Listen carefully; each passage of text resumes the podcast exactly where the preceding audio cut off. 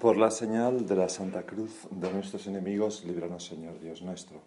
En el nombre del Padre, del Hijo y del Espíritu Santo. Señor mío y Dios mío, creo firmemente que estás aquí, que me ves, que me oyes. Te adoro con profunda reverencia. Te pido perdón de mis pecados y gracia para hacer con fruto este rato de oración. Madre mía Inmaculada, San José, mi Padre y Señor, Ángel de mi guarda, intercede por mí. Y hoy celebramos la fiesta de San Matías. Y nos, encomendamos, Señor, ya desde el principio, o le pedimos a San Matías ya desde el principio, pues que, interceda por nosotros, que también queremos ser apóstoles como Él, delante, delante tuya. Matías fue ese apóstol que sustituyó a Judas, lo sabemos bien, después de que el Señor subiera a los cielos, Pedro dice a los apóstoles que es necesario eh, elegir a, alguien más para completar el número de los doce, con una gran delicadeza al Señor y que también, como buen judío, sabiendo el simbolismo que tenían los doce apóstoles, las doce tribus de Israel, el nuevo pueblo de Dios que iba a ser la Iglesia. ¿no? Y sin duda, inspirado por el Espíritu Santo, pues eh, deciden elegir a alguien más. Y entonces la primera lectura de la misa nos dice que para elegir al sustituto de Judas tenían dos candidatos. Y lo que hicieron fue rezar al Espíritu Santo con esta oración. Señor, tú que penetras el corazón de todos, ahora en el segundo día del decenario nosotros se lo podemos rezar también al Espíritu Santo. Señor, tú que penetras el corazón de todos, Muéstranos a cuál de los dos has elegido para que ocupe el puesto de este ministerio y apostolado. Bueno, hasta aquí, pues es todo lógico, ¿no? Porque qué cosa más natural que acudir al Espíritu Santo, al Espíritu de Jesucristo que había ascendido a los cielos, pues para pedirles que les iluminara a ver quién, quién elegía. Pero lo asombroso, al menos para mí, es que después de rezar, lo que hacen es echarlo a suertes. O sea, eh, aquellos primeros hermanos nuestros tenían una, mm, una fe tan potente en la providencia divina que no pensaban que la suerte dependiera del azar o de supersticiones sino que pensaban que, la suerte dependía absolutamente de Dios, es decir, que la suerte no existía, que lo que existía era la providencia de Dios, el cuidado de Dios. Y Señor, la verdad es que a mí se me, se me aparece, y quizás a ti también lo has meditado muchas veces, ¿no? se me aparece como una lección mm, tan fundamental en la vida, pensar que la suerte no existe, que lo que, lo que existe es tu amable voluntad, los planes tuyos, los planes de Dios, que se cumplen siempre, contando con mi libertad, con la libertad de los hombres. Y por eso, pues en aquella oración que tú nos enseñaste a rezar, muy al principio se dice, hágase tu voluntad en la tierra como en el cielo. Y, no rezamos esto para recordar a Dios cuál es mm, para recordar qué es lo que tiene que hacer para cumplir su voluntad, no, sino como una manera de alinear nuestra pequeña voluntad, nuestra libertad, con la gran voluntad con mayúscula, con la gran libertad de Dios, para dirigir nuestra voluntad hacia donde Dios quiere. Hágase tu voluntad en la tierra como en el cielo. Qué fe la de, la de estos primeros hermanos nuestros a los que nosotros siempre intentamos imitar como primeros cristianos, los primeros cristianos, ¿no? Nuestro Padre San José María tantas veces nos dijo que nosotros pues eh, veníamos a vivir lo que vivían los primeros cristianos, ¿no? Vamos a intentar vivir, ¿no? Lo que vivían los primeros cristianos, como toda la Iglesia constantemente, que una y otra vez va convirtiéndose y volviendo al origen, volviendo al origen, ¿no?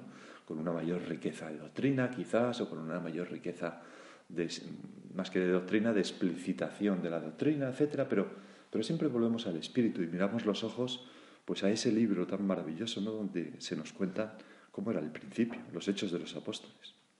Nuestros hermanos estaban mm, convencidos de haber sido elegidos por Dios no solamente por la llamada del Señor a orillas del lago de Galilea, sino también por los acontecimientos ordinarios. Ellos eh, te lo habían oído decir a ti, Señor, precisamente eh, hoy en el Evangelio lo leemos tal y como lo recoge uno de los presentes entonces, Juan. En aquel momento de gran intimidad de la última cena, dice el Señor, no sois vosotros los que me habéis elegido, soy yo quien os he elegido y os he destinado para que vayáis y deis fruto y vuestro fruto permanezca. Los apóstoles estaban convencidos de que ser apóstol significaba ser, haber sido elegido. También podrían pensar, bueno, fue Juan el que nos señaló, nosotros fuimos detrás tuya, o yo me acerqué allí a no sé qué, eh, pero el Señor les dice bien claramente, no sois vosotros los que me habéis elegido, sino que he sido yo el que os he elegido y os he destinado para que vayáis y deis fruto y vuestro fruto permanezca. Ser apóstol significa, repito, ser elegido. Y esta fiesta de la liturgia de hoy, pues recoge También lo pensaba, ¿no? Señor, que, que la liturgia, inspirada por el Espíritu Santo, mm, celebra la fiesta de San Matías no como un apóstol de segunda categoría, sino como un apóstol de plena categoría. Es decir, eh, lo celebra igual que a Santiago o Judas Tadeo o Juan. Quizás Pedro no, tiene dos fiestas, ¿no? Pero, pero el primero entre los apóstoles. ¿Y por qué? O sea, ¿por qué la, la liturgia celebra igual, con la misma mm, solemnidad? A esos apóstoles a los que tú llamaste en persona mientras caminabas en la tierra, mirándoles a los ojos, escuchando tu voz, ven y sígueme y haré de ti pescador de hombres, etcétera, etcétera. ¿Por qué los trata igual que a este apóstol que fue llamado con dos palitos, ¿no? A suertes. ¿No? El que tenga el palito más largo, ese le toca ser apóstol, ¿no? Pues, pues porque, mm, porque está detrás ese convencimiento de que cuando rezamos al Espíritu Santo, nos ponemos en sus manos, pues las cosas que pasan son las que Dios quiere. Y esto no es ser en absoluto fundamentalista. Incluso la suerte. Incluso la suerte encierra una llamada de Dios. Todos los acontecimientos de nuestra vida es como, como un golpe al corazón de nuestro Señor Jesucristo que nos dice, soy yo, en esto que me pasa, en, este pequeño contratiempo, en esta, en esta alegría grande, en, en lo que sea. Y especialmente en las circunstancias que han rodeado, Señor, a ese momento en que nos elegiste a cada uno de nosotros y que podemos cada uno rememorar en la oración, ¿no? ¿Cómo fue el camino por el que el Señor se metió en mi alma, por el que me empujó suavemente, pues a pedir la admisión en la obra, con esa vocación maravillosa? Pues es exactamente igual que la llamada Pedro o la llamada Juan. Esto para mí es muy consolador, vamos, no sé para ti, me imagino que también, ¿no? Decir, esto no es que a mí se me ha ocurrido una cosa, sino que el Señor me llamó. Me acuerdo haber oído contar, no, no, me acuerdo qué país es, pero los dos primeros que fueron a un determinado país a empezar la labor de la obra eran dos sacerdotes, empezaron allí. Y entonces, un día en una tertulia con don Álvaro, uno de ellos le dijo, eh, y en aquel país cuando empezó la, la labor, pues costó mucho. De hecho, pasaron cinco años sin que ninguna persona pidiera la admisión, ¿no? Iban sembrando, rotulando, y además estuvieron bastante, varios años los dos solos ahí, hasta que... Bueno. Y entonces, eh, en aquella tertulia, pues el, que hacía cabeza de esos dos le dijo a don Álvaro, Padre, nuestro padre eh, nos mandó a Menganito y a mí allí a hacer la labor en ese país. Y, y ahí estuvimos, eh, eh, tardó mucho tiempo en que, cuajara la labor, ¿no? Y a menudo he pensado que si nuestro Padre hubiera enviado a otros, eh, quizás la labor hubiera ido más rápido, porque nosotros éramos un poco paquetes, ¿no? más o menos, decía, no esperaba esa expresión, pero decía eso. Y entonces don Álvaro inmediatamente le dice, tienes razón, hijo mío, pero no había otros y Dios os eligió a vosotros. Con una sonrisa, ¿no? Como diciendo, da igual, por supuesto, pero Dios nos ha elegido a nosotros. Como a Matías. Ayer me contaba una madre que su hija, cuando tenía tres años su hija, le decía, mamá, qué suerte haber nacido. Que a ella le conmovía, ¿no? Porque realmente una niña tan pequeña que, que tome esa conciencia con los, con lo ególatras que muchas veces son las niñas, los niños pequeños, ¿no? Que están centrados en sí, le parece que tienen derecho a todo, ¿no? Y etcétera, etcétera. Qué suerte haber nacido, ¿no? El agradecimiento, ¿no? Uno de los rasgos más importantes de, de un carácter noble, ¿no? El espíritu de agradecimiento. Señor, muchísimas gracias por haberte fijado en nosotros, por habernos dado la vida, por habernos hecho contemplar este mundo maravilloso. Muchísimas gracias por tantas cosas que van pasando en nuestra vida y que a veces podemos ser tan, tan tontitos como para no darnos cuenta. O a veces mm, como para olvidarnos de todas esas cosas que tenemos que agradecer a Dios.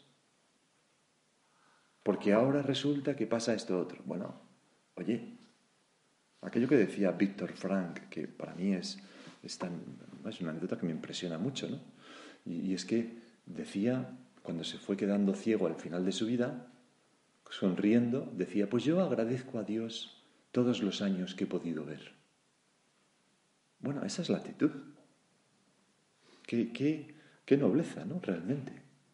Señor, pues te agradecemos mm, que entre infinitas posibilidades me hayas elegido a mí para existir, que luego me hayas puesto donde estoy, me hayas dado esta vocación, me hayas puesto antes de eso en aquella familia, eh, haya estudiado en aquel sitio, haya tenido esos amigos o amigas, haya trabajado en aquello, esté viviendo en esta casa, haya vivido en otras casas. Eh, en fin, la situación, todo, todo, todo viene de Dios. Que yo me doy cuenta, Señor.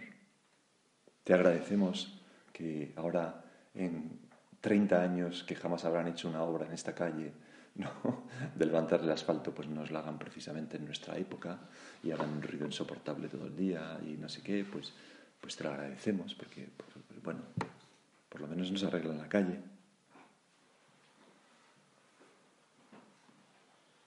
Hay, hay, hay, ese peligro, ¿no? De, de ¿cómo, le llama el cantante de U2? Bono le llama el síndrome de princesa no sé qué, ¿no?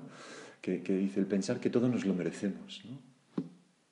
Entonces habla de sus hijos, ¿no? Y dice, ah, mis hijos a veces se comportan como si todos lo merecieran. Y dice, oye, esto es gracia, todo esto es gracia. Hay gente que no, ¿no?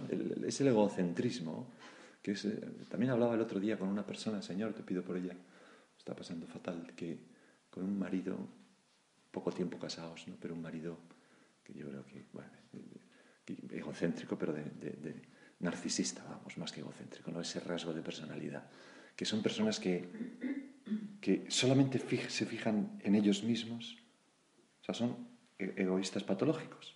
Y entonces mm, no, son capaces de percibir las cosas que ellos no hacen, las cosas que se hacen por ellos. Todo les parece poco, todo tiene que estar absolutamente centrado. Y todo le duele muchísimo como una falta de amor con ellos, cuando son cosas ordinarias que ellos no, pero son personas imposibles para, para el amor, claro técnicamente son, no, sirve. No pueden casarse, es un matrimonio inválido. O sea, eh, eh, inválido no, eh, inexistente. ¿no? pues nosotros todos, no a esos niveles, pero todos tenemos un peligro que es como el egocentrismo de no darnos cuenta, Señor, lo mucho que tenemos que agradecerte a ti y a los demás que deberíamos andar, como decía nuestro Padre, de rodillas con, la boca en el suelo, dando gracias a Dios por tantas cosas. Así querríamos estar, Señor. Por eso, ¿cómo nos gusta empezar cada uno de nuestros días con la Santa Misa, el sacrificio de acción de gracias? No sé si la misa se llama el sacrificio de acción de gracias, da la impresión de que lo primero que hemos de tener presente es la acción de gracias. Es verdad que la adoración es lo primero ante Dios, pero la adoración tiene implícito como un elemento de, gratitud, de agradecimiento. Luego, en esa frase del Evangelio de hoy, soy yo quien os he elegido y os he destinado, que en latín, como sabemos bien, se dice ego elegi vos et posuit vos. Es decir, yo os he elegido y os he puesto, posuit. Pues a nuestro Padre, a San José María, le encantaba comentarla diciendo que, hijos míos, hijas mías, tan de Dios es, el, es el elegi como el posuit. Tan tan de Dios es el os he elegido como el os he puesto.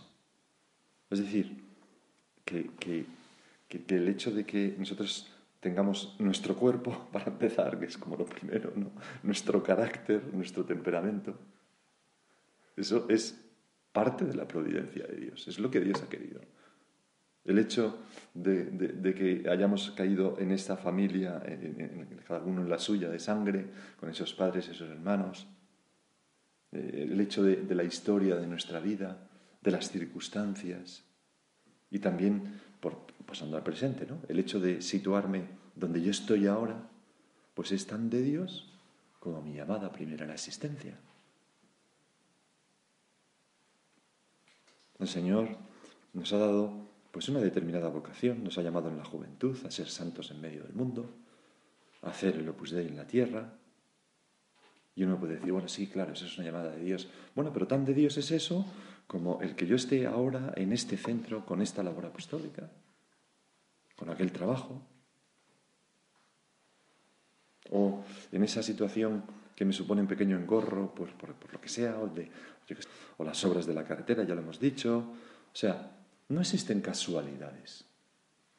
Un cristiano no debería vivir pensando que fíjate qué casualidad. Deberíamos bien decir, fíjate qué curioso lo que hace Dios. ¿Qué querrá Dios? Me acuerdo de una chica del colegio mayor que me decía que ella le llamaba a esas cosas diosidades.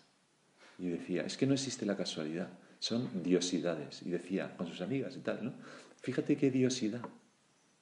Había como eliminado eso de su este la palabra casualidad, ¿no? Y, es muy gráfico, ¿no? ¿no? existen, existen diosidades, o sea, cosas que Dios, ¡pum!, nos manda y nos dice, a ver cómo reaccionas. Y eso, pues es una muy buena noticia, Señor, porque, ¿por qué? Pues porque el Señor, porque tú, Jesucristo, pues eres nuestro amigo. A vosotros os llamo amigos, dice San Juan, en el Evangelio de hoy también. Es más, tú eres nuestro mejor amigo que nos amas con un amor infinito, como el Padre ama a su Hijo, dijo en una ocasión el Señor. Y esto nos da muchísima paz, porque el que me llama y el que me pone es mi amigo. El que me manda esta cosa es mi amigo. El que me priva de esta otra cosa es mi amigo. Por eso el Papa, cuando escribía a los jóvenes en la Christus Vivit, decía unas palabras muy bonitas, ¿no? que, han confortado a muchas personas en el momento de, están confortando a muchas personas en el momento de descubrir su, su propia vocación, para qué están en el mundo, ¿no? Decía allí el Papa, es el número 287 al 289. Decía, a los amigos, si se les regala algo, se les regala lo mejor. Está el Papa pensando como en esas llamadas de Dios, en esas vocaciones. Y eso mejor no necesariamente es lo más caro o difícil de conseguir, sino lo que uno sabe que al otro lo alegrará.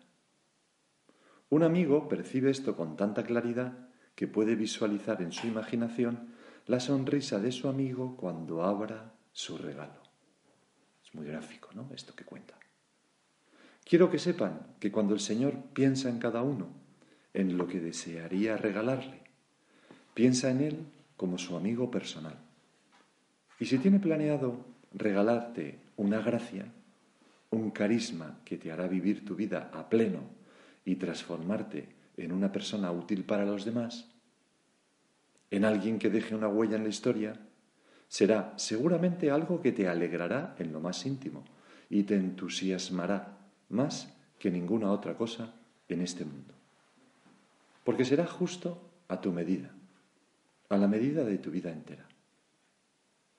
Los regalos de Dios son interactivos y para gozarlos hay que poner mucho en juego, hay que arriesgar. Pero no será la exigencia de un deber impuesto por otro desde fuera, sino algo que te estimulará a crecer y a optar para que ese regalo madure y se convierta en don para los demás. Son unas palabras muy bonitas, Señor, que nosotros las entendemos perfectamente para lo que constituye nuestra vocación, esa llamada específica pues, a formar parte de la obra, a ser cristianos. Pero deberíamos ser capaces de aplicarlas también a esas pequeñas llamadas concretas en el día a día. Porque solamente cuando mm, se, se, es consciente de que eso no es una casualidad, esto que me está pasando, sino que encierra una llamada tuya, y esa llamada es de mi amigo, y los amigos quieren lo mejor para sus amigos, o sea, esto es lo que me hace bien, pues solamente entonces se lleva eso con una sonrisa y se pueden descubrir las cosas buenas que hay ahí. Y no fijarnos en, porque a veces pues ocurren en nuestra vida que cosas que nos hacen sufrir un poco. Pero el sufrimiento tiene su, la alegría tiene sus raíces en forma de cruz, decía nuestro Padre. Cuando, cuando asumimos eso como diciendo, a ver Señor, ¿qué hay detrás de esto? Pues luego nos damos cuenta de que era justo lo que necesitábamos. ¿Cuántas veces, no? Hay personas que te dicen, pues yo que era tan soberbia, tan no sé qué, tan individualista, pues el Señor me ha mandado esto y me ha hecho mucho bien porque me he dado cuenta que necesito a los demás, que no sé qué, que no sé cuánto. Y ha doblegado mi carácter y ahora estoy mucho más feliz. Y no solamente ahora, sino que en el cielo, porque este es un camino que me lleva más al cielo. Señor, graba en mi conciencia, en mi corazón, estas palabras, ¿no? Que, que, me has elegido y me has puesto, tan de Dios es el, el como el posui, donde estoy, porque es lo que me ayuda a realizar más plenamente, como decía el Papa, aquello que, que me permitirá ser más luz.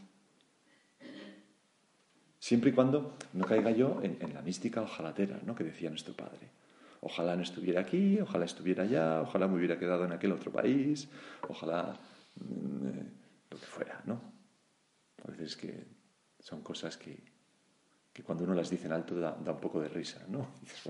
Tontería, realmente. Señor, y se lo pedimos al Espíritu Santo, enséñanos a ver las cosas con los ojos de la fe. Y aquí donde yo estoy es donde puedo sacar más partido a mis dones, convirtiéndome en un don para los demás. Porque el Señor nos elige para, mm, para una misión, para dar fruto. Y un fruto que, lleno de esperanza, que permanece, como nos decía el, el, Señor en esas palabras, ¿no? ¿Y qué es, qué es el, cuál es el fruto que, que, nosotros tenemos que dar con esa llamada? ¿Para qué eligió el Señor a Matías? Pues sin duda, pues el fruto es la caridad. El mismo Evangelio de hoy nos lo dice, este es mi mandamiento, que os améis unos a otros como yo os he amado. Dios nos pone, tú nos pones, Señor, donde estamos para que amemos a las personas que tenemos alrededor, a ti en primer lugar y luego a los demás, para dejar esa huella de bien que deja el amor en el alma y en la persona entera de aquellos que amamos, de los hombres con que convivimos. Para cuidar a los demás, servir a los demás, hacer crecer a los demás, verlos florecer y ser felices, no para caer en el egocentrismo, no para ser yo bello y florecer yo. No, no, no, no. Dice este, este psicólogo clínico que, a mí me gusta mucho, como sabéis, Jordan Peterson, que, que, esta es la idea central de Occidente, así lo ve este, este pensador, ¿no? Que una, la idea central de Occidente, dice él, es que una vida feliz es una vida con sentido. ¿Y qué ese sentido? Lo que otorga sentido a una vida es el hecho de asumir voluntariamente la responsabilidad del cuidado con sacrificio personal de cuantas más personas mejor. Y esto es lo que nos hace felices, dice él. Dice la responsabilidad, no los derechos, no la, la responsabilidad, asumir la responsabilidad. Y es algo muy profundo, ¿no? que tiene mucha razón. Estamos para eso. Dice el Señor, os he hablado de esto para que, después de hablar del amor, de que nos ha elegido, en fin, todo lo que venimos meditando, ¿no? Termina el Evangelio más o menos diciendo, os he hablado de esto para que mi alegría esté en vosotros y vuestra alegría llegue a plenitud. O sea, la alegría de Dios, la felicidad plena, es darnos a los demás, cuidar de los demás, amar. Y en primer lugar, la alegría de saberme amado por ti, por supuesto, Señor, con ese agradecimiento por mi parte.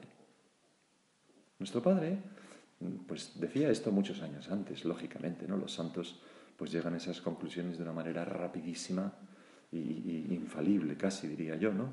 Nuestro padre escribió aquel punto que decía, el darse a los demás es de tal eficacia que Dios lo premia con una humildad llena de, alegría. Y por eso, pues quizás la generosidad sea el mayor de los placeres. Tenemos toda la vida para descubrirlo, ¿no? Pero pero a veces hay personas que tardan muchísimo en descubrirlo y pensamos que la felicidad se, logra preservando mi tiempo, mis planes, lo que a mí me gusta, o sea, siendo egoístas. Y no es así. Es un error. Hay más que felicidad lo que hay es aburrimiento de uno mismo, ¿no? Y, ya digo, a lo largo de la vida, pues vamos dando cuenta, a veces con golpes, que la felicidad está pues en, darse, en perderse, en morir a uno mismo. Si el grano de trigo no se, no muere, queda infecundo, nos dijo el Señor también. San Pablo VI, en una ocasión, lo explicaba así, con estas palabras que recoge, eh, bueno, que son de una exhortación apostólica que se llama Gaudete in, Domino, ¿no? Alegrarte, alegraos en el Señor. Decía allí Pablo VI, como es sabido, existen diversos grados de esta felicidad. Su expresión más noble es la alegría o felicidad en sentido estricto, cuando el hombre, a nivel de sus facultades superiores, encuentra la satisfacción en la posesión de un bien conocido y amado. Con mayor razón, conoce la alegría y felicidad espiritual cuando su espíritu entra en posesión de Dios, conocido y amado como bien supremo e inmutable. Entonces continúa. La sociedad tecnológica ha logrado multiplicar las ocasiones de placer, pero encuentra muy difícil engendrar la alegría. Es algo que vemos a diario. Porque la alegría tiene otro origen, es espiritual. El dinero, el confort, la higiene, la seguridad material, no faltan con frecuencia. Sin embargo, el tedio, la aflicción, la tristeza forman parte, por desgracia, de la vida de muchos.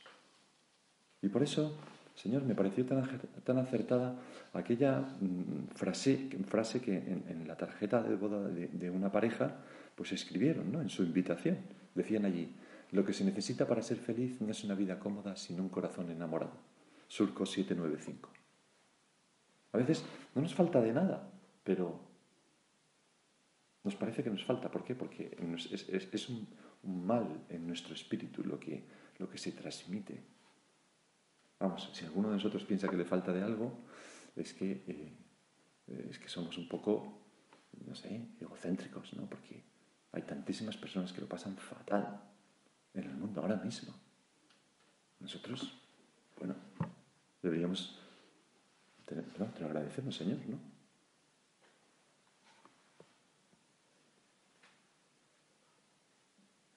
¿Cuántas veces se repetiría Matías a sí mismo estas palabras, no? No sois vosotros los que me habéis elegido, soy yo quien os he elegido y os he destinado para que vayáis y deis fruto y vuestro fruto permanezca. Pienso que resonarían en su corazón de una manera especial, ¿no? También porque él tomó el puesto de Judas para reparar su traición. Benedicto XVI, contemplando esa idea, escribía, a la grandeza de su fidelidad se añadió después la llamada divina a tomar el lugar de Judas, como para compensar su traición. Y entonces saca la conclusión de que, aunque en la Iglesia no falten cristianos indignos y traidores, a cada uno de nosotros nos corresponde contrarrestar el mal que ellos realizan con nuestro testimonio fiel a Jesucristo, nuestro Señor y Salvador. Pues nosotros ponemos ahora, Señor, ante ti esos deseos nuestros de suplir con nuestra pobre fidelidad, con ayuda de la Virgen, pues las heridas que te causan los que son infieles contigo, dentro y fuera de la Iglesia. Hacemos el propósito de compensar pues esas infidelidades con la nuestra. Se lo pedimos a nuestra Madre la Virgen. Te doy gracias, Dios mío, por los buenos propósitos, afectos e inspiraciones que me has comunicado en esta meditación. Te pido ayuda para ponerlos por obra. Madre mía Inmaculada, San José mi Padre y Señor, Ángel de mi guarda, intercede por mí.